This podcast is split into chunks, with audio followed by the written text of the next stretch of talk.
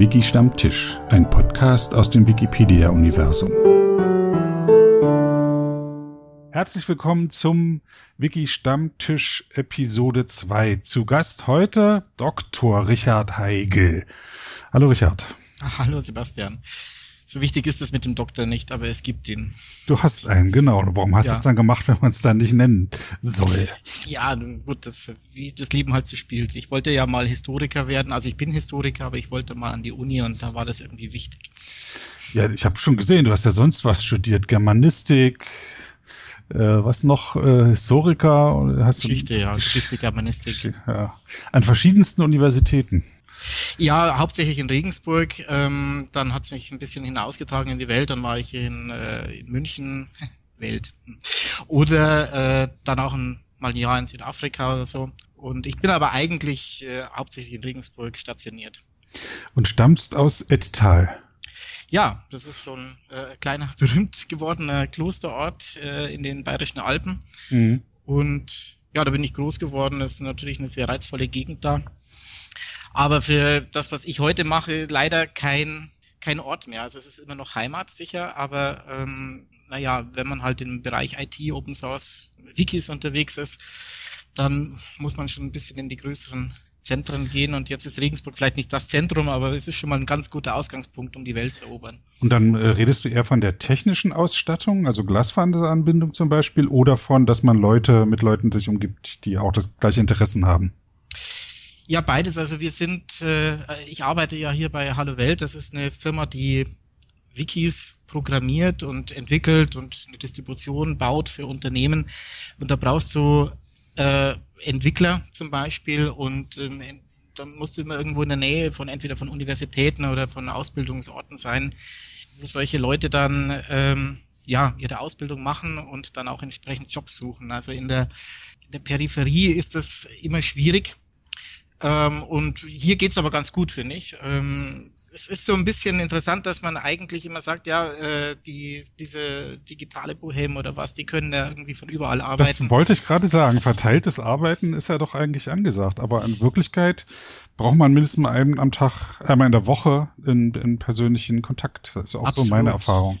Absolut. Also auch diejenigen, die also wirklich verteilt arbeiten, da gibt es ja viele, viele Beispiele, die haben natürlich schon die Aufgabe, die müssen sehr dahinter sein, dass die Leute dann eben auch ihre, ihre Sachen mit, also abliefern oder dass sie wissen, worum geht's jetzt gerade. Und äh, man muss sich auch regelmäßig einfach in die Augen schauen, um zu verstehen, was der andere oder die andere dann eben da gerade so auf dem Tisch hat oder für Probleme bewältigen muss. Und äh, durchaus auch persönliche Sachen. Also die Körpersprache und sowas fällt ja alles weg, wenn man online äh, sich unterhält. Auch wenn man Videokonferenzen macht, kommt nicht, ist man da doch eher gehemmt. Also viele sind, haben das Gefühl, jetzt im Fernsehen zu sein und sind halt nicht so, als wenn man jetzt neben ihnen sitzen würde.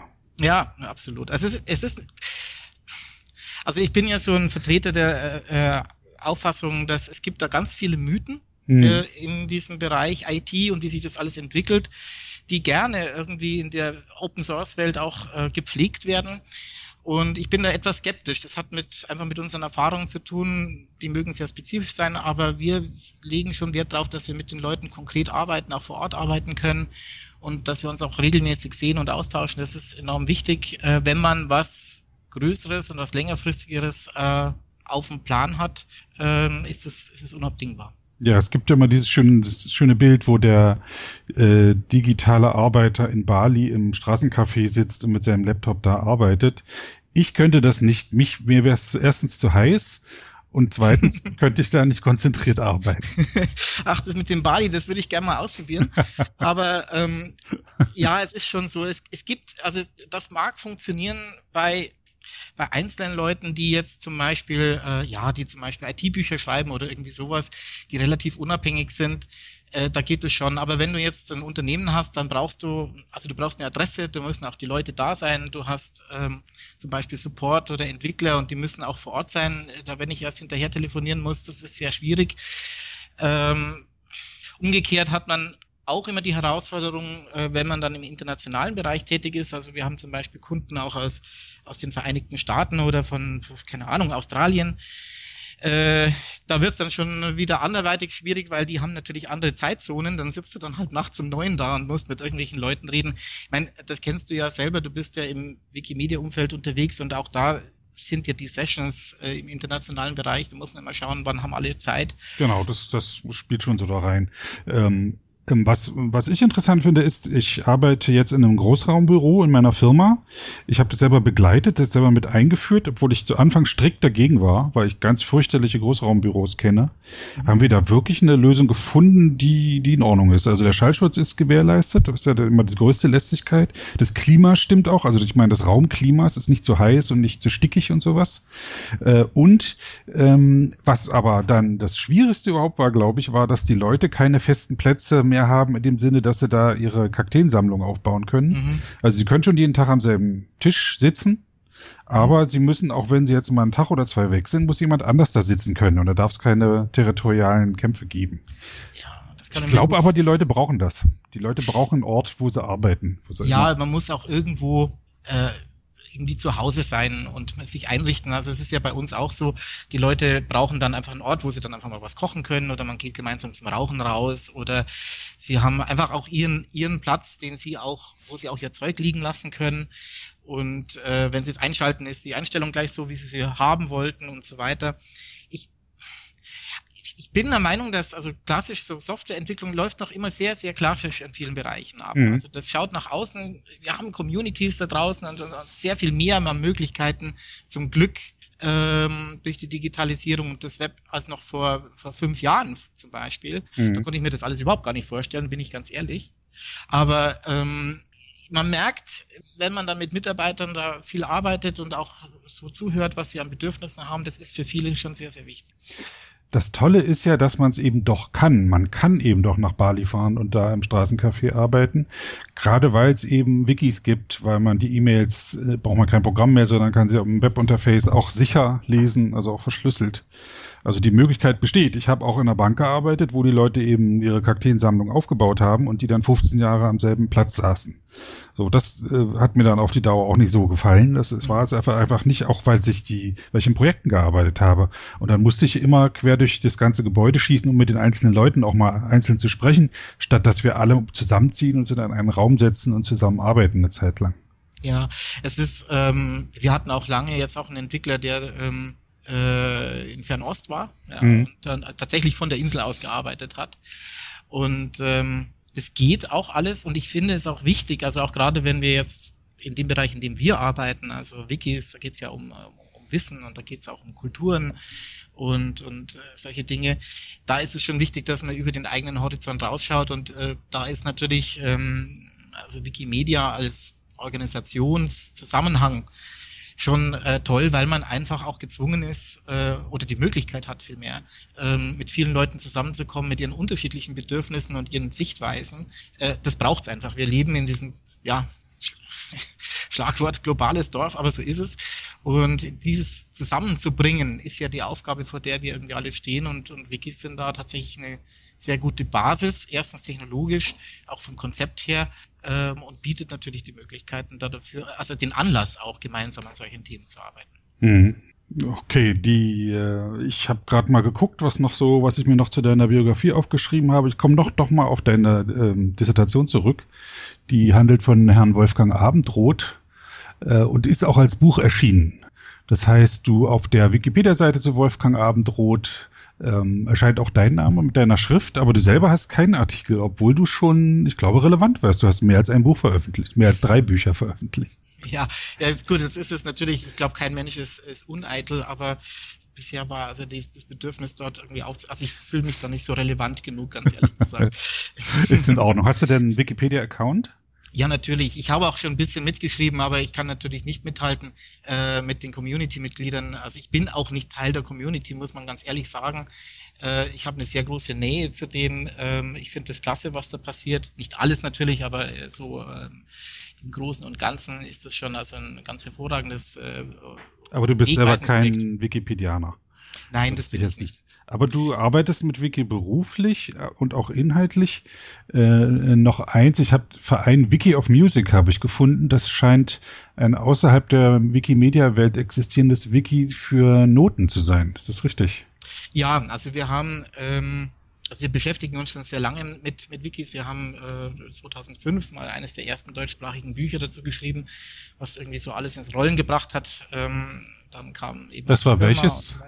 Das war. Das hieß Wiki Tools und später hieß es nur noch Wiki Web Collaboration. Ah ja, mit Anja Ebersbach zusammen. Genau und mit Markus Glaser. Markus Glaser, ja. Ja, das war so die Keimzelle des ganzen Unheils, wenn man so möchte. Äh, aber da war eigentlich auch schon klar, wo die Positionierung ist. Also für uns ist es äh, dadurch, dass wir jetzt nicht Teil des Wikimedia-Projekts im engeren Sinne sind, sondern mit dieser Software schwerpunktmäßig arbeiten, ist für uns die Perspektive auf die Anwendungsfälle außerhalb der Wikimedia-Familie von besonderem Interesse. Also mein Gott, man kann jetzt sagen, ja gut, klar, ihr verdient ja auch euer Geld damit und das sind dann halt für Unternehmen, aber ein ganz wesentlicher Punkt ist für uns schon und ein Anliegen ist es, äh, Wiki ist für mich was ja, was webpolitisch total wichtig ist. Also wenn irgendwie äh, unsere Gesellschaften sich auf diesem Globus über, über Wissen austauschen und über ihre Erfahrungen austauschen, dann wird es nicht reichen, einfach nur ein paar Blogs zu haben, sondern dann wird man auch zentrale Wissensbasen brauchen. Und da würde mir jetzt eigentlich nichts Besseres einfallen, als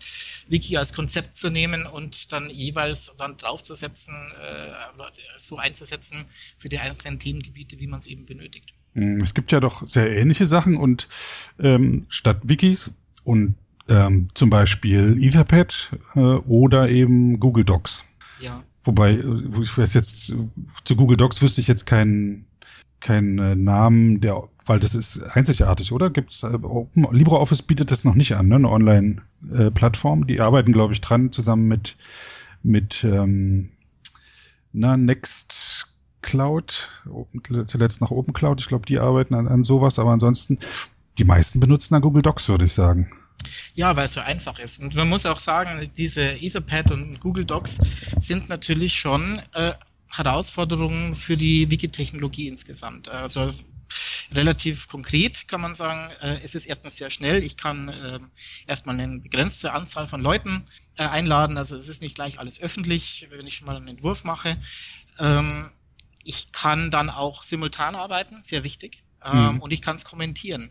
Das sind Dinge, die brauchen wir in Wikis zukünftig auch. Ähm, es gibt so erste äh, Initiativen in die Richtung, aber es fehlt äh, so richtig noch am Drive, äh, weil das aufwendig ist. Also das ist tatsächlich eine aufwendige Technologie, wenn man das bereitstellen möchte. Aber wir müssen, wir können uns nicht davor verschließen. Ähm, also Google ist schon in dem Bereich, äh, jetzt sage ich mal, eine harte Konkurrenz. Inhaltlich natürlich wieder nicht, weil äh, wenn es dann darum geht, Leute zu einem Thema zusammenzubringen, und das ist ja das Spezifische an äh, MediaWiki, dass man wirklich einen Begriff hat. Und man müssen, alle müssen sich jetzt zu diesem Begriff oder zu den dazugehörigen Begriffen dann jetzt auch wirklich einigen und dort zusammenschreiben und nicht einfach ein neues Dokument aufmachen und wieder mhm. was Neues. Mhm. Äh, das hat disziplinierende Wirkung, das führt auch zu Konflikten, aber das ist auch gut, weil dann wird es auch gefunden. Das ist nämlich auch ganz wichtig, wird häufig unterschätzt. Wir haben gerade so einen Kunden äh, oder so eine Initiative, die haben auch so ein Dokumentationsthema und ja, da war die Idee, ja, da machen wir mal äh, so ähnlich wie bei Stack Overflow, da kann jeder eine Frage einstellen oder jeder zu irgendwas einfach was anlegen. Das ist nicht schlecht, aber am Ende muss es zusammengeführt werden, damit man unter einheitlichen Begriffen die Sachen wiederfindet. Mhm. Ich habe neulich mit Robert Radke gesprochen und auch über diesen Vergleich zwischen äh, Wiki, Etherpad und ja, Google Docs. Äh, und er meint, die Versionierung sei das der große Vorteil von Wiki. Zusätzlich. Das ist tatsächlich so. Ähm, könnte das jetzt im Detail mal ausführen. Ähm, das wird vor allem noch, in, also erstens, weil man einfach nachvollziehen kann, was hat sich geändert. Ich meine, das ist jetzt banal, aber man hat halt einfach auch schon die Benachrichtigungssysteme da dazu. Äh, man wird benachrichtigt, wenn sich was ändert auf Seiten, die ich beobachte oder die ich irgendwie abonniert habe. Ähm, das ist halt alles schon da. Ja, das muss ich woanders nicht machen. Und das wird vor allem interessant, äh, wenn äh, sich ein Trend durchsetzt, den ich am Horizont sehe, nämlich dass Wikis teilweise automatisiert geschrieben werden.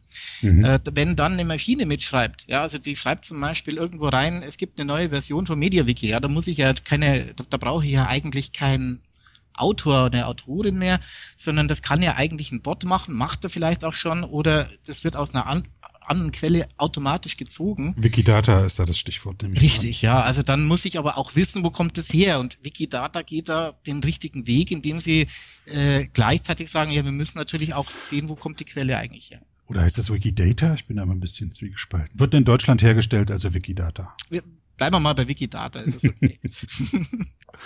äh, okay, ähm, äh, Nochmal zu rein äh, Wiki of Music. Ähm, also ein Noten-Wiki, was aber nicht im ähm, äh, Wikimedia-Universum stattfindet. Ist das äh, ist auch ein Verein dazu? Gibt's dazu? Äh, ist das ist das so mit dem Ziel gegründet worden, irgendwann ins Wikimedia-Universum aufzugehen? Oder wa warum der Grund, das extra zu machen? Warum nicht aus dem Universum herauszugehen, aus, dem, aus der Bewegung heraus das zu starten? Ja, wir haben so ein, zwei solche Versuche mal gestartet, weil wir, also wenn ich von wir spreche, meine ich immer diesen Hallo-Welt-Zusammenhang. Mhm. Ähm, weil wir der Meinung sind, wir brauchen eigentlich für alle möglichen Themen Wikis. Also das ist jetzt nicht nur Musik so, sondern es ist Kunst, das ist vielleicht äh, äh, Klima, äh, Ökonomie, was weiß ich was. Also ganz viele Wikis und die aber jetzt aber auch zu spezifischen, die, die auch spezifische Anforderungen brauchen. Also ein, ein Wiki of Music muss zum Beispiel mit Metadaten umgehen können. Die müssen zum Beispiel wissen, okay, wer ist denn der Urheber, welche Rechte sind denn da, wann werden denn diese Werke zum Beispiel frei. Und das liefert jetzt ein Standard-Media-Wiki erstmal so nicht mit. Und Wikimedia Foundation sieht den Aufbau von solchen Plattformen nicht als seine Aufgabe, also muss man es außerhalb machen. Und wir haben halt versucht, ähm, nachdem sehr viele Leute da waren, die gesagt haben, ja, wir hätten sowas gern, sowas hochzuziehen und auch geschaut, ob man eben die Inhalte und die Finanzierung hinkriegt, äh, was nicht sehr einfach ist. okay. Ja. Okay, dann, dann doch jetzt noch, nachdem wir Wiki of Music jetzt erschöpfend behandelt haben, noch ein Wort zu Hallo Welt. Zu der Firma, in der du Geschäftsführer bist, zusammen mit Anna Ebersbach und Markus Glaser. Äh, Radovan Kobani, also wir sind zu viert. Ach, ach so, Entschuldigung, ja, richtig. Kein Problem. Ja, kann man ja alles nachlesen. Ja. Du bist ja im sogenannten Strategieteam. Wie kommt man als Historiker in so eine Firma rein? Ja, durch Zufall. Ähm, die ganze Gründung funktioniert ja so, dass wir ähm, äh, dass Anja Ebersbach äh, kam irgendwann ums Eck von der Konferenz und hat gesagt, schaut mal, da ist jetzt Wikipedia, das war 2004, da war das große Hype gerade. Und da gibt es eine Software, die heißt MediaWiki und die wird auch schon tausendfach irgendwie eingesetzt, aber kein Mensch weiß, wie das wirklich geht. Und wir hatten dann gesagt, okay, dann schreiben wir mal ein Buch dazu. Das ist ein ziemlich guter Trick übrigens, wenn du keine Ahnung von was hast, schreib ein Buch. Buch drüber. Oder ja. schreib einen Wikipedia-Artikel dazu. Ja. Und ähm, ist wirklich so. Hinterher wussten wir es. Und ähm, wir dachten dann, wir werden dann alle reich, ja, weil das so hype wird. Das hat sich ja. kein Schwein dafür interessiert. Und ähm, wir hatten dann auch Kontakt mit Gunter Dück, der hatte das Vorwort geschrieben, der war CTO bei, ähm, bei der IBM Deutschland. Und der ist irgendwann äh, aufgeschlagen und hat gemeint, Leute, wir bräuchten eigentlich so eine Wikipedia für, für die IBM, mhm. ob wir da was machen könnten. Und ja, dann mussten wir ins kalte Wasser springen. Wir mussten eine Firma gründen, ging nicht anders wir hatten ja keine Ahnung, was sich da so abspielt. das ist eine ganz andere Welt äh, mit vielen schönen Anekdoten. Ja, und wir haben dann aber da wirklich ein Wiki zum Laufen gebracht. Das wusste man vorher nicht. Funktioniert das auch unternehmensintern? Und äh, ja, dann kam eben ein Kunde nach dem anderen dazu. Und äh, mittlerweile sind wir so weit, dass wir aus diesen ganzen vielen Projekten jetzt ein Produkt möchte man sagen, gemacht haben, also eine Distribution. Das heißt, wir haben viele Erweiterungen, die wir standardisieren, die wir zusammenbauen und die wir gewissermaßen als Paket anbieten, zusammen mit den ganzen Dienstleistungen, die dazu gehören, also das klassische halt Wartung und äh, Programmierung und Schulung und äh, Dokumentation und sowas. Ja, und das läuft gut. Nach einer harten Zeit, also ich sage ehrlich, zehn Jahre, wenn mir das vorher einer gesagt hätte. Ähm, aber es ist so, dass das jetzt sich etabliert hat und ich denke auch, dass dass hier ein Oh, ich muss mal mein, mein E-Mail-Programm ausmachen. Ja. Was ist passiert? Mein E-Mail-Programm ist an und äh, sagt dann immer was, wenn reinkommt. okay. Ja, schwere Zeit, jetzt läuft, das ist schön zu hören. Also ihr bringt, ihr helft Firmen dabei, sich Wikis aufzusetzen und intern damit zu arbeiten. Genau. Ihr, also ihr macht einmal das Technische, aber auch das Schulungen und die Leute an diese Arbeitsweise heranführen. Ja, also wir dachten zunächst, das Wichtigste ist eigentlich die ganze Beratung. Wie setze ich sowas auf? Ähm, was muss da inhaltlich passieren? Muss ich Communities bilden und so weiter? Ähm, es geht am Ende immer um diese inhaltliche Strukturierung. Also es gibt jetzt ein ganz einfaches Beispiel. Viele müssen zum Beispiel Handbücher machen. Die haben so, sie müssen sich äh, zertifizieren und die brauchen Qualitätshandbücher oder sie dokumentieren technische Anlagen oder irgendwie sowas. Und äh, da geht es dann drum, ja, wie, wie teile ich das denn jetzt ein? Also äh, wie gehe ich mit Kategorien und was mache ich mit Unterseiten? Wie äh, äh, wer wird benachrichtigt? Wer darf was ändern? Ähm, wer hat welche Rechte? Solche Themen. Äh, also wirklich, wie setze ich sowas einfach auf, was mhm. ich in der Wikipedia für deren Use Case, also für deren Anwendungsfall so über die Zeit auch entwickelt hat. Das müssen diese Firmen natürlich für sich alle nachholen. Und da entwickeln sich aber auch mittlerweile so Standards. Äh, und das ist mhm. genau das, was die Leute suchen. Sie suchen eigentlich äh, in vielen Fällen eine standardisierte Lösung für ihr Wissensdokumentationsproblem, das sie meistern müssen. Das sind mehrere Standards oder du bist ja nun auch ein bisschen Wissenschaftler. Gibt es da schon eine Strukturierung? Zeichnet da sich schon was ab? Ja, es gibt es gibt welche, das ist ziemlich klar. Also in dem Moment, wenn es um, um Prozessdokumentation geht, ja, also Prozesse, wie werden bei uns Abläufe, wer definiert die Abläufe, was gibt es für Abläufe, wer hat welche Verantwortlichkeiten. Diese Sachen sind mittlerweile eigentlich relativ klar. Also das ist bei allen gleich. Mhm. Äh, und dann gibt es aber eine ganze Reihe von äh, Unternehmen, die, die bauen eigene Plattformen. Also zum Beispiel äh, gibt es einen, die machen mit dem Wiki eine Produktdokumentation. Die haben irgendwie 5000 Produkte und davon nochmal 5000 Varianten. Mhm. Und dann müssen die wissen, was ist denn da jetzt eigentlich alles drin? Mhm. Äh, was ist da technisch die Voraussetzungen? Was gibt es für Abhängigkeiten? Und die brauchen dann eine Strukturierung, die genau auf ihren Fall, genau auf ihr Unternehmen und ihr Umfeld abgestimmt ist. Mhm. Das Coole ist jetzt aber, sie können mit dem Wiki eben anfangen. Ja, die, das teilt sich genauso in zwei, in zwei Sphären. Die einen brauchen tatsächlich ein klassisches Enterprise-Wiki, so ähnlich wie man das vielleicht von Confluence kennt, die ja da ganz groß im Markt sind. Also eine standardisierte Software, die wollen da auch nicht groß nachdenken, sondern die wollen so das Best-of. Und die anderen sind ähm, mit Wiki unterwegs, weil sie das als Plattform nehmen, um eine eigene ja, um ihre eigene Software zu entwickeln, ihre eigene Plattform zu entwickeln. Und da bringt das MediaWiki speziell natürlich enorm viel schon mit. Ähm, du hast nicht nur schon mal die ganzen Grundlagen, also ja, Versionierungssystem und Editor und diesen ganzen Kram, sondern du hast auch diese mit Semantik zum Beispiel die Möglichkeit, äh, wunderbar mit Formularen und mit Metadaten zu arbeiten, Listen zu erstellen und solche Dinge. Und äh, das sind zwei verschiedene Welten, so ein bisschen. Ähm, und es macht aber sehr viel Spaß, mit beiden zu arbeiten. Also sowohl die Standardisierung ist etwas, was wirklich fesselnd ist in dem Sinne, das sage ich jetzt nicht nur so, weil du diese ganzen Fragen hast, wie programmiert man das so, dass es nachhaltig ist, äh, wie, das muss getestet werden und wie passen die, die einzelnen Komponenten zusammen. Und ähm, die andere Gruppe von Anwendern und Unternehmen, die, die bringen dann das Neue dann rein. Das ist dann sehr projektlastig. Ja, ähm, also da, ja, da gibt es eigentlich auch keinen Standard dafür. Und das ist ganz gut so. Das ist der kreative Teil, äh, wenn man so möchte. Mhm. Ähm, tja, ich fasse zusammen, es scheint gut zu laufen und man lernt noch jede Menge dabei. Ja, also das, ich glaube, ich habe in den letzten zehn Jahren noch mal so viel gelernt wie in meinem ganzen Studium vorher.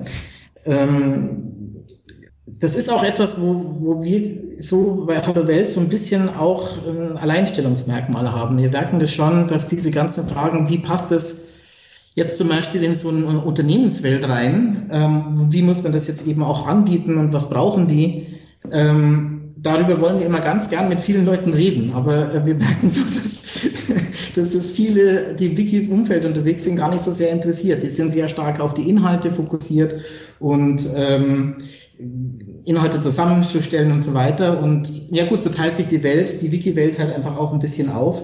Und unsere Expertise liegt halt schon sehr stark in diesen, ja, in diesen ökonomischen, technischen Bereichen.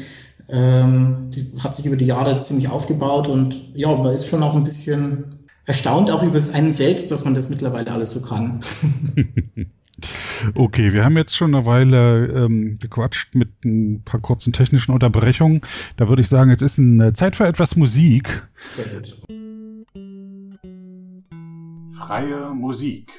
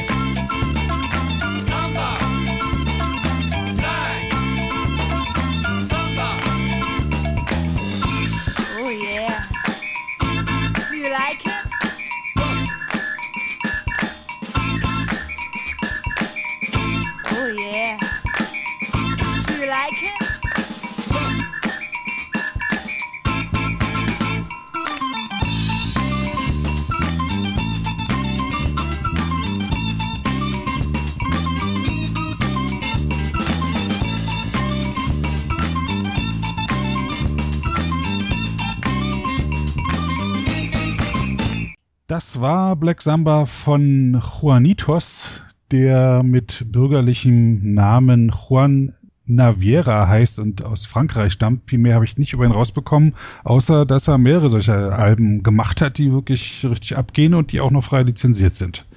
Große Klasse. CC BY A20, also die ist schon ein bisschen älter, die Lizenz, aber man kann sie immer noch benutzen. Gut, wir machen jetzt weiter mit dem eigentlichen Thema, auf das wir uns äh, beide wie verrückt vorbereitet haben, insbesondere du, ich eigentlich so gar nicht, nämlich Wikis für Third-Party-User, also für Leute, die, äh, was sind Third-Party-User? Erklär das mal. Das sind eigentlich die Nutzer, die außerhalb der Wikimedia-Welt unterwegs sind. Also das sind eigentlich diejenigen, die nutzen MediaWiki ähm, für sich selbst, also entweder jetzt privat oder für einen Verein zum Beispiel aber auch Unternehmen zum Beispiel, die ja das für interne Dokumentation benötigen. Hm, und jetzt Schwerpunkt Technik und, und Service. Also die, die zugrunde liegende Software der Wikipedia hat ja auch äh, eine, kur also eine kurze Vorlaufgeschichte. Erst wurden zwei andere Wiki-Softwares benutzt, dann wurde MediaWiki komplett neu aufgesetzt und wird auch weiterentwickelt, jedoch nicht hauptsächlich von der äh, Wikimedia Foundation, sondern ursprünglich eigentlich nur von der Community. Inzwischen haben, haben sich da die Gewichte ein bisschen verschoben, wenn ich das richtig verstanden habe. Hab, du, du bist da drin, ne? Es gibt doch so eine MediaWiki-Benutzergruppe und du bist Teil davon. Du weißt ja, Bescheid. Ja. Ähm, Gott, wo fängt man da an? Äh, also wenn du sagst, die Gewichte verschoben, das ist ein, es ist ein Spezifikum, möchte man fast sagen, in der Open Source Welt, wie MediaWiki produziert wird. Denn ähm, dadurch, dass das ganze Projekt, also dass das die Basissoftware von einem sehr großen Projekt ist, also die sechste oder fünftgrößte Website der Welt, mit vielen, vielen, vielen Schwesterprojekten, in vielen Sprachen, ist natürlich äh, die Foundation, die sozusagen die Trägerin ist dieser, dieser ganzen Plattformen, ähm, darauf angewiesen, dass die Software auch wirklich läuft. Und dann ist es fast unvermeidlich, dass die zunehmend äh, die Entwicklung unter ihre Fittiche genommen haben. Das kann man heute sehr schön sehen, wenn man auf die Homepage von der Wikimedia Foundation geht, dann sieht man da, dass da, ich, ich weiß gar nicht, sind das 200 Entwickler oder Techniker, also jede Menge. Ähm, das heißt, dass aber umgekehrt, dass es außerhalb ähm, äh, die in der Entwickler-Community kaum, also dass, dass die sozusagen ausgetrocknet wurde. Also jeder, der ein bisschen da entwickelt hatte, der wurde in diese Foundation sozusagen mit hineingesaugt, gesogen. Wobei 200, äh, das finde ich überhaupt nicht viel, wenn ich da an die Zehntausenden denke, die bei Google oder bei, bei Facebook arbeiten. Ja, das ist natürlich, erstens mal ist es schon sehr effizient eingesetzt, das muss man schon sagen. Aber für jemanden, man kann natürlich mit 200 Leuten auch schon sehr extrem viel machen. Du hast diesen Bedarf, da gebe ich dir völlig recht. Und wenn man die, die Projekte, die Wikimedia hat, also das ist ja nicht nur Wikipedia, das ist äh, Wikisource und Wikimedia Commons und äh, äh, diese ganzen verschiedenen Projekte, äh, Pictionary, wenn man die entsprechend ausbauen würde, also wenn die nicht nur die Zulieferer wären für die Wikipedia, sondern eigenständige Projekte, dann dürftest du mit Sicherheit äh, nochmal sicherlich das Doppelte an Entwicklungspower nochmal draufsetzen. Also die, du denkst, also ich denke, ich habe das Gefühl, dass das zu wenig sind. Ich habe, ich höre so, wenn ich Kommentare lese, dass die Benutzer der Software, nämlich die Wikipedianer, ich weiß es nun vor allem aus Deutschland, nicht zufrieden sind mit der Geschwindigkeit, mit der neue Features eingeführt werden, nicht zufrieden sind mit der Art, wie die, wie die Software eingeführt wird, also wie das Community Management dann funktioniert, aber sich auch sagen, es gibt ja manche, die sind sehr zufrieden mit der Software so wie sie ist, aber es gibt auch viele, die sagen, also da müsste das her, da müsste das her, um das wieder sexy zu machen. Naja, für, für jemanden, der jetzt äh, eine dritte Position einnimmt, ähm, der sieht natürlich, dass, auf, dass es ein bisschen Missverständnisse, Unverständnisse auf beiden Seiten gibt. Also beide Seiten heißt Community auf der einen Seite, also jetzt speziell diejenigen, die die Inhalte machen, und äh, den, den Entwicklern und der Organisation auf der anderen Seite. Und das ist äh, tatsächlich schwierig, weil auf der einen Seite muss sowas wie eine Foundation, die plötzlich ja sehr schnell gewachsen ist in diesem technischen Bereich, also die haben sehr viele Leute eingestellt in den letzten Jahren, ähm, weil sie eben diese Entwicklung vernachlässigt haben. Äh, die müssen sich natürlich intern erstmal auch sortieren. Die, also so, ein, äh, so eine Software-Schmiede auch hochzuziehen und zu organisieren, ist schon ganz schön Arbeit. Und wenn du ich kann mir gut vorstellen, also bis der mal richtig läuft, bis die Prozesse klar sind und die Verantwortlichkeiten und die Strategie, da gehen schon mal zwei, drei Jahre locker ins Land. Das wird oft nicht gesehen. Und dann hat man auf der anderen Seite auch Anforderungen an der Community und ähm, von der Community und die wird oft nicht bedient. Das hat verschiedene Gründe. Ähm, die könnten wir jetzt hier im Detail auseinanderfieseln. Ähm, das größte Beispiel war jetzt einfach die Einführung dieses äh, Visual Editors. Also dass man eine, dass man einen anderen Editor hat, wo man einfacher Texte editieren kann. Und das, äh, ja, das war sehr schwierig, den einzuführen, weil auf der einen Seite gab es einfach viele in der Community, die gesagt haben, das brauchen wir so nicht. Ja, das schränkt uns an manchen Stellen ein, das wollen wir so gar nicht. Und äh, die Foundation wollte es aber unbedingt machen. So, und jetzt ging das aber hin und her und dann hat man das äh, zu früh eingeführt und dann ähm, war der technisch noch nicht ausgereift. Es ist auch wirklich schwierig, sowas zu bauen. Also wer sich da ein bisschen auskennt, der weiß, das ist extrem schwierig. Du hast ja nicht nur irgendwie, ähm, du hast ja verschiedene Sprachen. Du musst rechts-links-Sprachen unterstützen und, und, und, und. Und du hast auch noch Vorlagen und du musst mit Kategorien umgehen und Tags und weißt du, guck, was. Also das ist nicht so einfach. Und ähm, dann hat, war man unter Zeitdruck, hat es zu früh rausgegeben und dann war es natürlich der Knatsch groß. Ja, und dann hat man gesagt, die machen das nicht ordentlich. Ich glaube, dass beide Seiten da im Moment sehr viel lernen und auch viel gelernt haben im letzten Jahr, in den letzten ein, zwei Jahren und dass das jetzt auch besser läuft. Also ich sehe, dass, dass die Entwicklung insgesamt in eine ganz äh, positive Richtung geht. Aber was mich so ein bisschen, ähm, das Grundproblem, das dahinter steckt, ähm, ist damit nicht gelöst. Und zwar ist für mich das Grundproblem, dass die Entwicklung am Ende des Tages immer auf ein Hauptprodukt zugeschnitten wird. Und das ist immer die Wikipedia. Das ist noch nicht mal Wikimedia Commons und das ist nicht mal äh, Wiktionary oder sonst was, ähm, sondern es geht immer auf dieses Projekt zu. Und dann werden bestimmte Entwicklungen nicht losgetreten, äh, die aber wichtig wären für diese anderen Projekte. Ähm, wir hatten jetzt auf der Wikimania, ähm, hatten wir eine Session, ähm, bei der äh, Kim Gill äh, erzählt hat, der ist da ja, genau an der Schnittstelle, der gesagt hat, ja, das ist oft wirklich auch frustrierend, weil ähm, Leute haben eine Idee, wir möchten irgendwas entwickeln und dann wird ihnen gesagt, ja, das wird ja niemals in der Wikipedia eingesetzt, deswegen machen die das gar nicht. Und damit schränkt man sich in der Entwicklung enorm ein. Und diese Fokussierung auf dieses Projekt ist einerseits unvermeidlich, aber sie ist auch eine Krux, weil wenn du jetzt für Wikis entwickeln möchtest für die Welt außerhalb, äh, dann hast du diese ganzen Bedürfnisse und du brauchst die Anforderungen und ja, wer macht die jetzt? Ja, also ich habe ja vorhin schon erzählt, dass viele Entwickler dann entweder bei der Foundation angestellt sind oder ganz viele sind auch in irgendwelchen Unternehmen, aber es, ist, es fehlt eine Community, eine unabhängige Entwickler-Community außerhalb und die auch ein eigenes Projekt verfolgt, die vielleicht auch ein eigenes MediaWiki entwickelt, eine eigene Distribution macht, die genau diese anderen Anforderungen äh, mit abdeckt oder besser abdeckt, ähm, weil sie diesen Projekten auch stärker verpflichtet ist und das ist die Diskussion, die jetzt gerade geführt wird. Ähm, wie macht man das? Und im Moment gibt es noch keine so richtig befriedigende Lösung für dieses Problem. Ich glaube, dass viele das nicht wissen, dass MediaWiki jetzt nicht eine interne Lösung für die Wikipedia ist, sondern eine freie Software, die von jedem genutzt werden kann. Ich meine, wir reden die ganze Zeit darüber, dass Hallo Welt das einführt oder so, aber trotzdem ist der Gedanke, für normale Nutzer ja eigentlich auch egal, egal was für ein Wiki ich jetzt hier benutze oder muss ich überhaupt ein Wiki benutzen gibt ja noch andere, gibt sogar sehr viel Wiki-Software, die meiste dümpelt vor sich hin. Äh, ich glaube, kommerziell ist äh, Confluence äh, ziemlich erfolgreich, weil die mit der Atlassian-Bundle mit Jira äh, beispielsweise verknüpft sind. Äh, gibt halt ein sehr schönes Bundle dazu. Und dann gibt's noch zahllose Wiki-Softwares, weil das technisch eigentlich nicht schwierig ist, eine, eine Wiki-Markup umzusetzen. MediaWiki ist durchaus ein Schlachtschiff, vor allem weil es halt mit Erweiterungen weitgehend angepasst werden kann und weil es auch schon gezeigt hat, dass es eben auf sehr großen verteilten Umgebungen funktioniert. Ja, im Prinzip, du hast es ja schon angesprochen, es gibt natürlich verschiedene Wiki-Software, aber MediaWiki ist natürlich im Open Source als das einzige ernstzunehmende Open Source Projekt. Ähm, und daraus entsteht natürlich auch eine gewisse Verantwortung eigentlich, weil ähm, ich bin ein großer Fan auch von DokuWiki und von anderen, aber im Open Source Bereich sind es die einzigen, die tatsächlich äh, als Alternative noch da sind. Es macht im Prinzip die Wikimedia Foundation folgendes.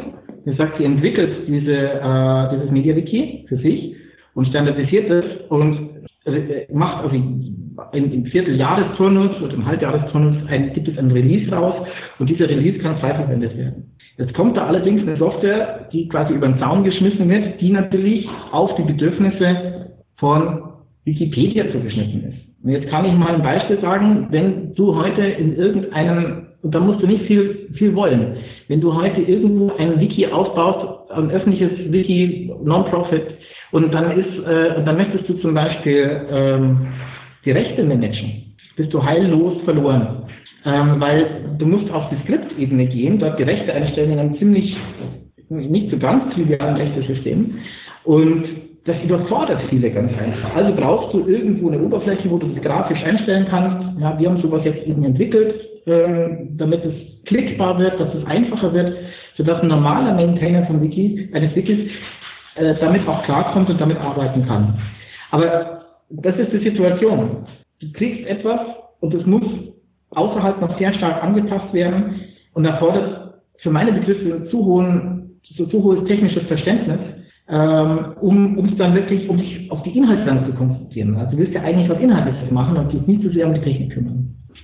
Ja, also ich habe ja nun schon mehrere MediaWikis selber bei mir aufgesetzt. Inzwischen ist äh, die, die, Installation viel einfacher geworden in den letzten zwei, drei Jahren, habe ich so den Eindruck. Äh, hat die mal wieder einen äh, Eindruck genommen. Aber wenn ich zum Beispiel sowas sehe wie Semantik MediaWiki, dann kriegt man schon wieder das Heulen, weil das ist ein Bundle von Erweiterungen, die eine wesentliche Verbesserung darstellen, aber super schwer zu installieren sind. Also es gibt, da scheint die Community dahinter zu fehlen. Oder auch der der zentrale Wille, das ähm, MediaWiki eben als, als eigene Software zu sehen und nicht nur als ja, Mittel zum Zweck für die Wikipedia.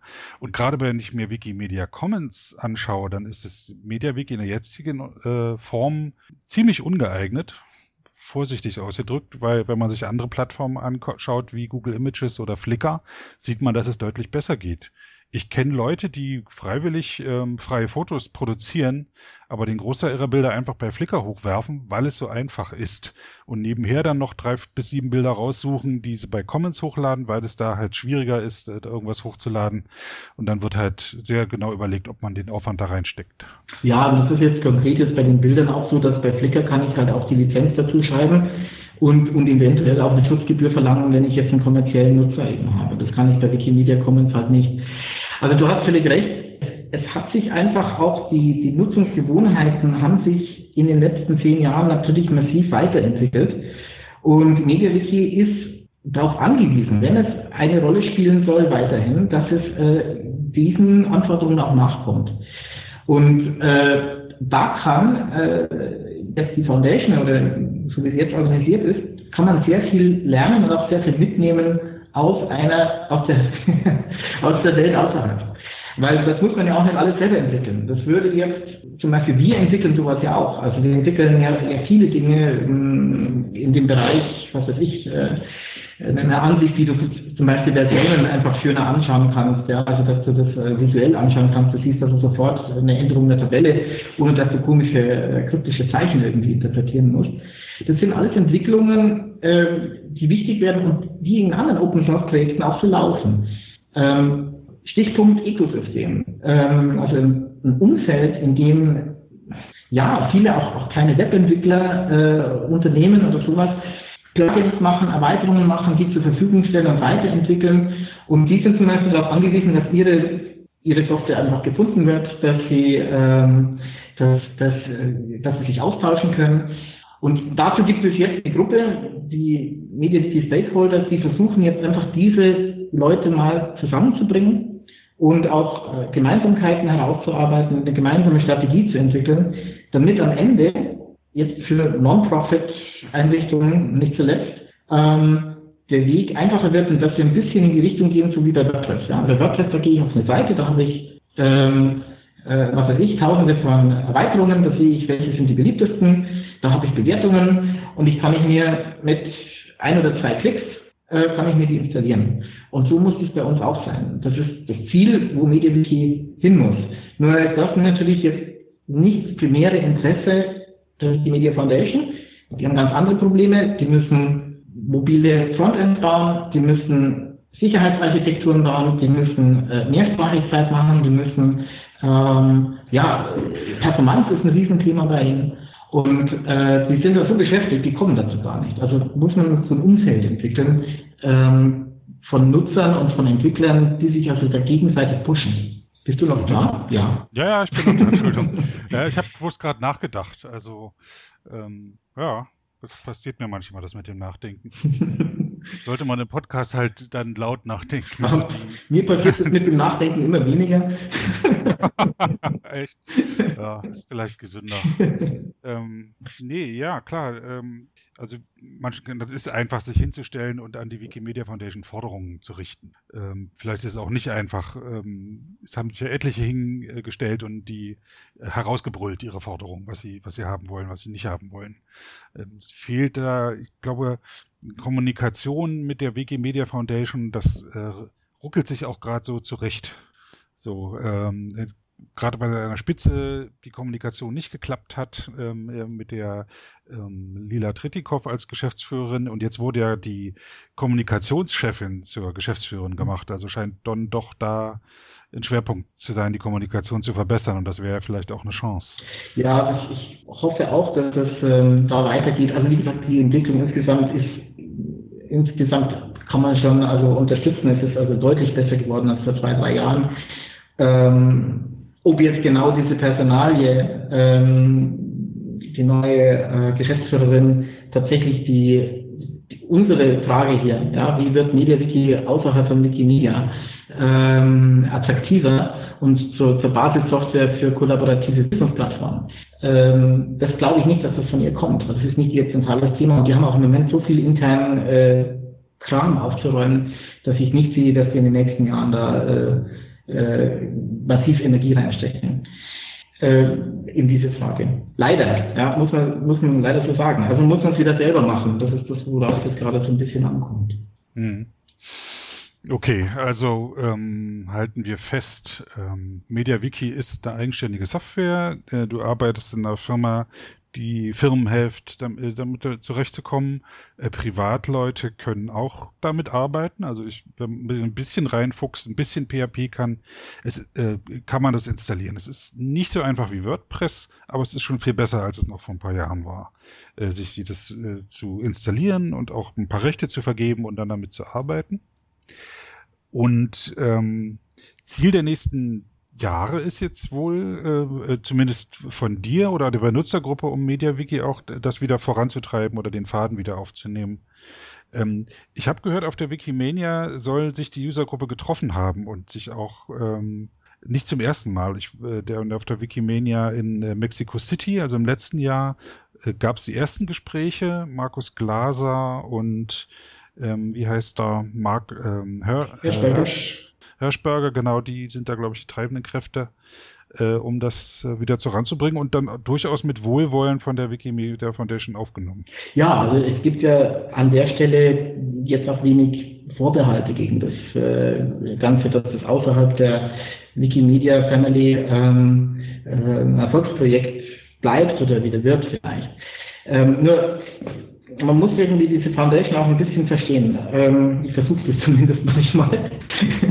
äh, für die ist das nicht das Kernprojekt und es ist für sie ähm, auch schwierig, weil sie müssten eine zentrale politische Entscheidung treffen.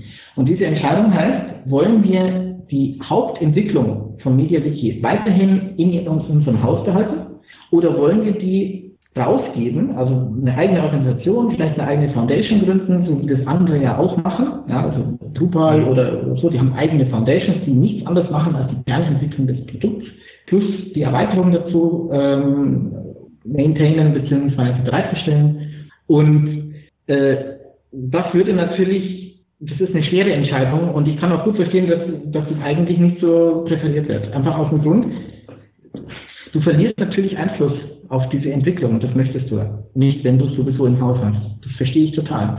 Also es wäre dann eine rein politische Entscheidung zu sagen, wir wollen das nach außen geben. Und wenn du es nach außen gibst, dann möchtest du natürlich, dass andere da, dann finanzierst du es nicht mehr alleine, sondern dann sollen andere mitfinanzieren. Die Frage ist, wer ist es eigentlich? Und die Frage ist, wer arbeitet denn damit? Wer ist denn außerhalb denn überhaupt äh, in der Lage, einfach an dieser Entwicklung, auch in der Qualität, die notwendig ist, mitzumachen?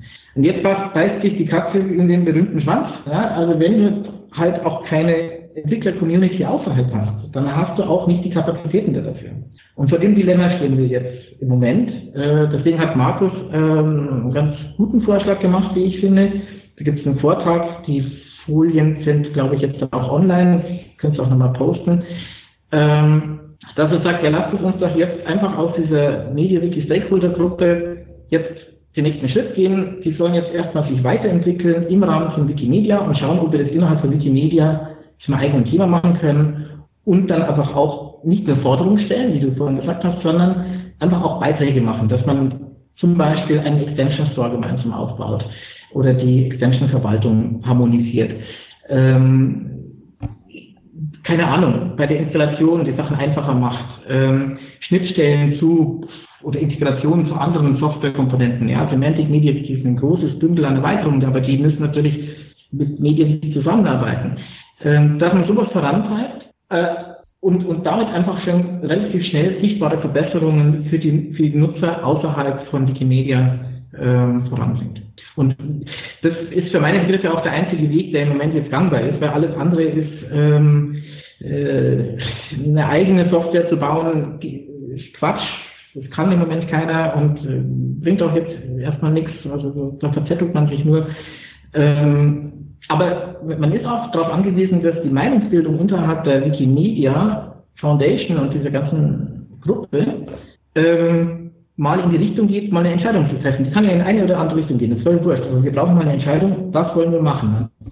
Ist das eine Teil unserer Mission, dass wir außerhalb äh, etwas aufbauen wollen, dass dass wir Wiki als Prinzip und als Plattform ähm, im Web unterstützen, ja, unabhängige Wiki-Projekte unterstützen, oder konzentrieren wir uns weiterhin auf die Wikipedia und die anderen müssen halt schauen.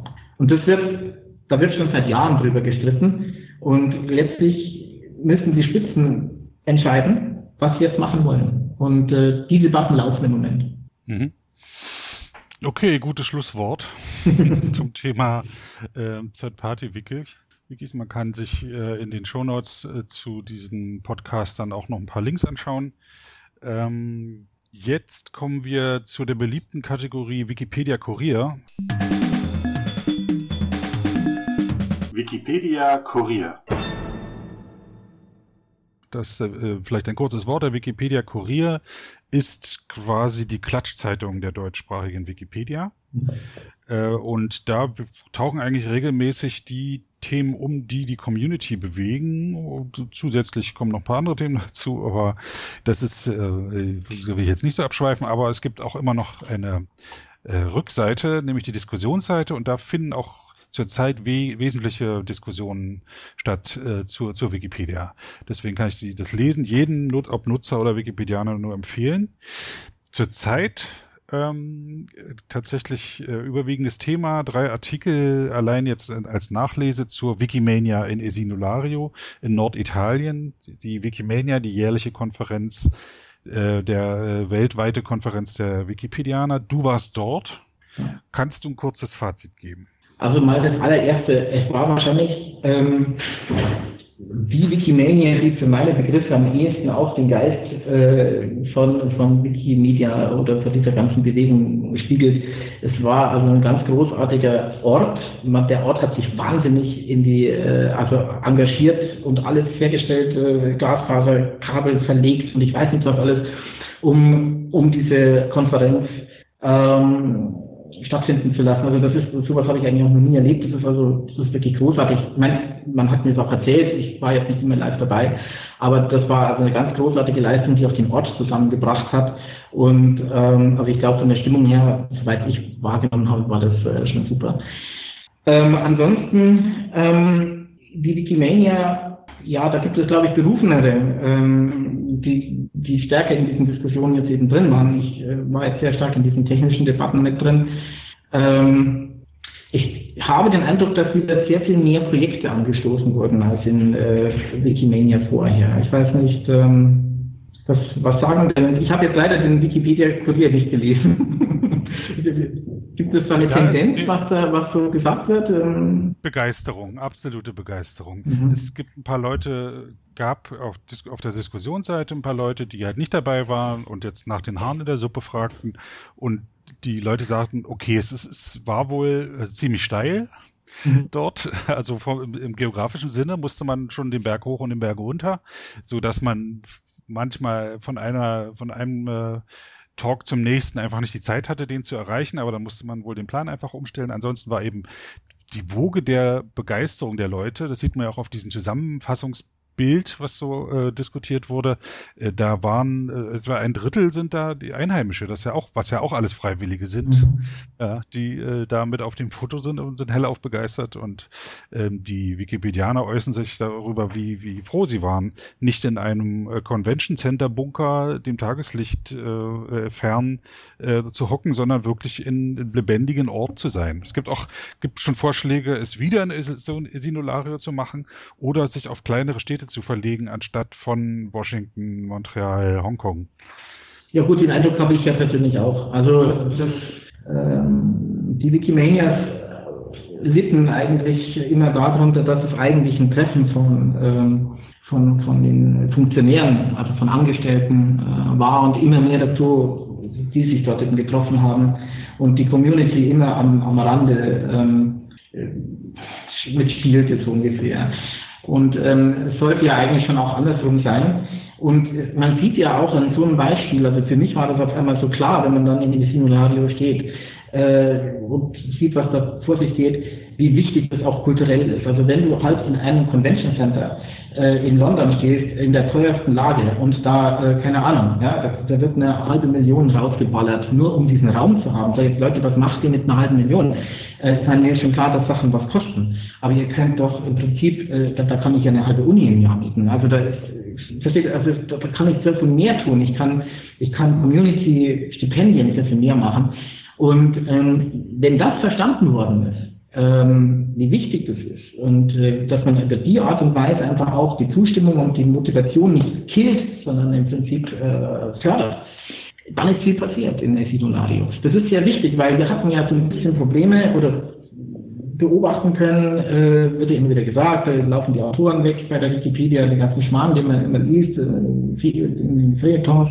Ähm, da mag immer was dran sein, aber es ist halt auch enorm wichtig. Und ähm, es ist eine eigene Kultur und die muss man, glaube ich, berücksichtigen und die drückt sich natürlich auch an Veranstaltungsorten aus. Das muss ja nicht immer auf Kartoffeldunkniveau sein. Das ist, ich, ja, es muss ja nicht immer, verstehe mich nicht falsch, aber es, es darf schon auch was passieren. Also es darf schon auch was hermachen. Aber es ist sehr schwierig und da leiden auch, also das Problem haben auch andere Open Source Projekte, dass sie genau den Ton erwischen, äh, der die Community auch erreicht. Das scheint hier gelungen zu sein. Das, äh, das höre ich wohl heraus. Ich äh, selber habe ja an der allerersten Wikimania in Frankfurt in einer Jugendherberge teilgenommen, äh, wo noch gar nicht irgendwie Foundation oder auch die ganzen Vereine, wo auch kein Geld da war und so. Ne? Und das war auch sehr zusammenführend ich hatte dann den Eindruck, im, dann hatte ich mal ein paar Jahre ausgesetzt und dann hatte ich den Eindruck, dass gerade mit dem Community Village, äh, mit dieser äh, Sache, wo sich die einzelnen Organisationen innerhalb der Wikimedia-Welt vorstellen können, einfach wieder versucht wurde, dieses Gefühl wieder herbeizuführen. Mhm. So. Und was ich jetzt so rauslese aus den Berichten aus der diesjährigen Wikimania ist, dass, dass ähm, durch den Ort gelungen ist, dieses, dieses Gefühl wieder der Gemeinschaft heraufzubringen. Ich bin auch sehr froh, dass das funktioniert hat. Ich war am Anfang auch, als ich gehört habe, es wird in Simulario stattfinden, war ich sehr skeptisch. Ich habe mir gedacht, Mensch, so ein kleiner Ort äh, kriegen dieses hin. Und wenn das schiefgegangen wäre, dann hätten natürlich alle diejenigen, äh, die von vornherein schon skeptisch sind, die hätten natürlich ein Argument gehabt. Und so haben wir jetzt eigentlich eine, eine Chance, dass dass auch wieder mehr Mut äh, bei der Wahl von Veranstaltungsorten und Veranstaltungsformen vielleicht auch mit reinkommt.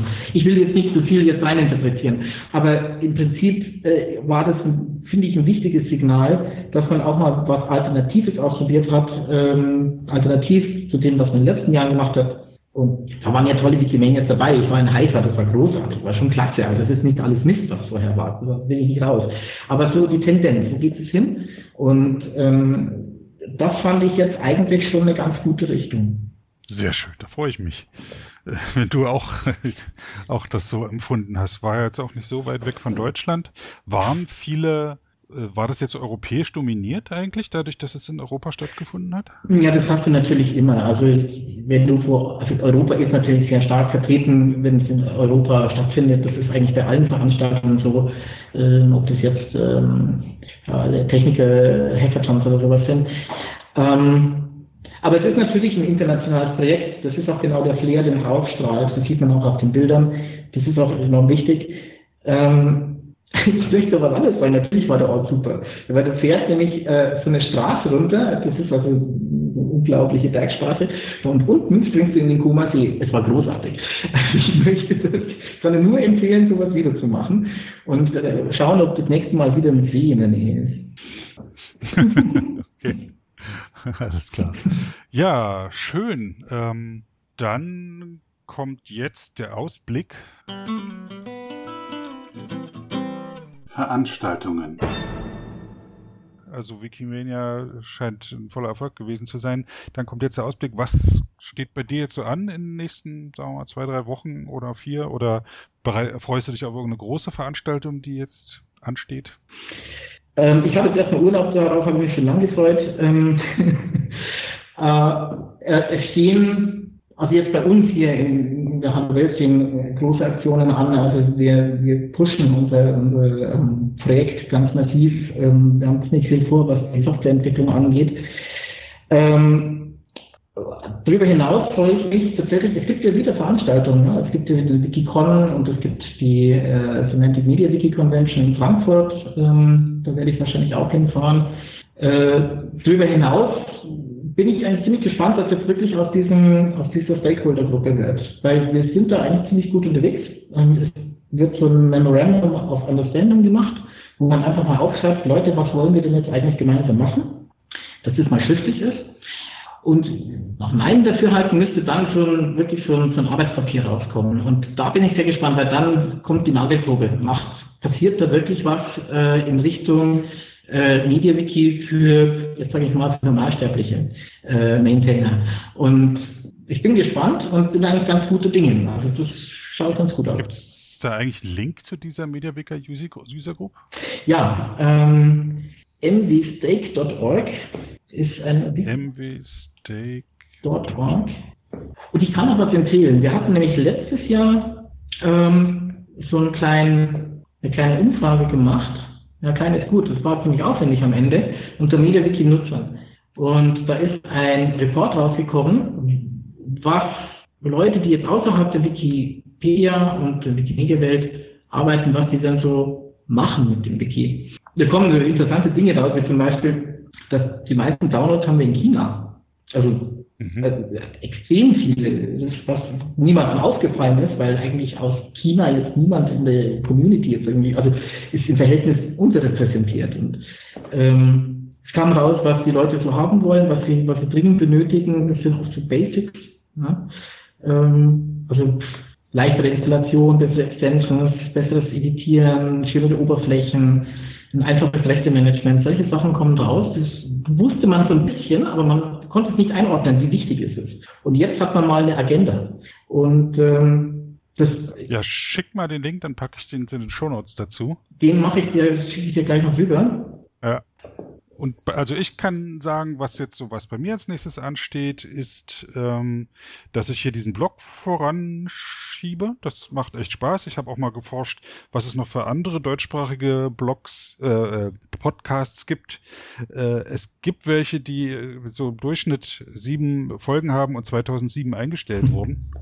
Äh, gibt aber noch ein, zwei lebendige. Da vielleicht erzähle ich das einem der nächsten Podcasts ein bisschen was darüber, wenn ich das mehr mehr erforscht habe dann äh, bin ich immer noch an meinem Kalenderprojekt dran. Es gibt ja den Wettbewerb Wiki Loves Monuments weltweit, nehmen da im, pro Jahr 40 Länder teil.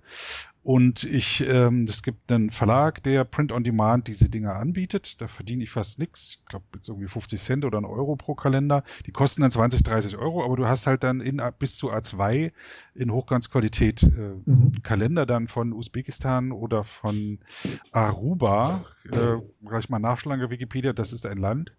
Und die haben auch Baudenkmale und alle zehn Stück sind jetzt im Kalender drin. Ja, das ist aber sau viel Arbeit, dass die meiste Arbeit macht, ähm, zu, herauszufinden, wer die Fotos gemacht hat, was auf dem Bild zu sehen ist und was die Lizenz ist. Mhm. Also nochmal kleiner Wink Richtung Wikimedia Commons, äh, da ist auch, das ist auch nicht so einfach nachzunutzen. Ja, das ist ein erheblicher Handlungsbedarf. Aber ich finde es cool, ich finde dieses, dieses Format finde ich toll. Äh, ich glaube, sowas braucht es auch mal. Und ähm, ich wünsche dir ja schon mal viel Erfolg damit. Also äh, kann man das sehr gut vorstellen. Ja. ja, und immer schön neugierig bleiben. Ja. Okay. Tschüss. Okay, ciao, Sebastian. Das war eine Episode des Podcasts Wiki Stammtisch von und mit Sebastian Wallroth. Die Episode steht unter der Lizenz Creative Commons Namensnennung 4.0, abgekürzt CC by 4.0. Diese Lizenz erlaubt Ihnen erstens, die Episode zu teilen, also das Material in jedwedem Format oder Medium zu vervielfältigen und weiter zu verbreiten. Zweitens dürfen Sie die Episode bearbeiten, also das Material remixen, verändern und darauf aufbauen, und zwar für beliebige Zwecke, sogar kommerzielle. Ich als Lizenzgeber kann diese Freiheiten nicht widerrufen, solange Sie sich an die Lizenzbedingungen halten. Die Lizenzbedingungen lauten, Erstens, Sie müssen als Urhebernamen Wiki Stammtisch, Sebastian Wallroth angeben. Zweitens, Sie müssen die Lizenz CC BY 4.0 angeben. Drittens müssen Sie, wenn möglich, einen Link zur Lizenz beifügen. Viertens müssen Sie angeben, ob Änderungen vorgenommen wurden. Fünftens dürfen Sie diese Angaben in jeder angemessenen Art und Weise machen, allerdings nicht so, dass der Eindruck entsteht, dass ich als Lizenzgeber gerade Sie oder Ihre Nutzung besonders unterstützte. Zuletzt dürfen sie sechstens keine zusätzlichen Klauseln oder technischen Verfahren einsetzen, die anderen rechtlich irgendetwas untersagen, was diese Lizenz erlaubt